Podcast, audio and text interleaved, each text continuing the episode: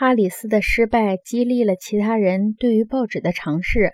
波士顿新闻信札出版于1704年，它被认为是第一份连续发行的美洲报纸。在此之后，波士顿公报 （1719 年）和新英格兰新闻报 （1721 年）相继问世。他们的编辑詹姆斯·富兰克林是本杰明·富兰克林的哥哥。在1730年之前，有七种报纸定期在四个殖民地出版。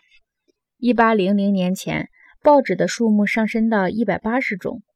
1770年，《纽约公报》用下面的这段话来庆祝自己和其他报纸的成功：“这是事实，让我们向大学表示敬意。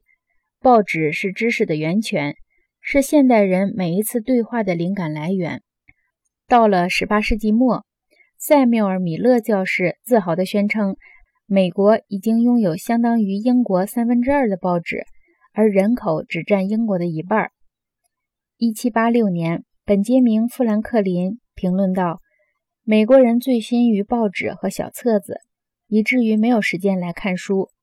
有一本书是个例外，那就是诺亚·博维斯特的《美国拼写课本》。”此书在1783年到1843年间销售了2400万册。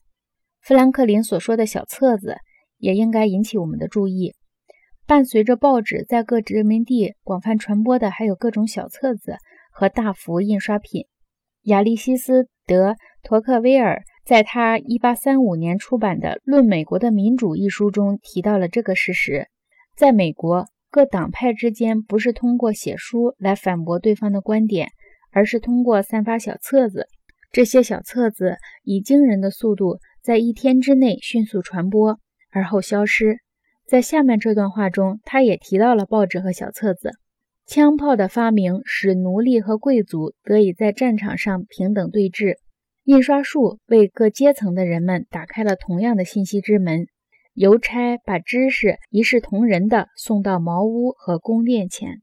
在托克维尔发表这番议论的时候，印刷术已经传播到了美国的各个地区。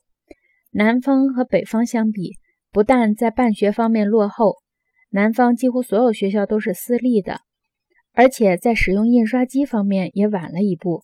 例如，弗吉尼亚州一直到1736年才有了自己的第一份定期出版的报纸。《弗吉尼亚报》，但是到了18世纪末，通过签字传播思想的运动蓬勃发展，很快成为一次全国范围的对话。例如，亚历山大·汉密尔顿、詹姆斯·麦迪逊和约翰·杰伊写了85篇支持美国宪法的文章。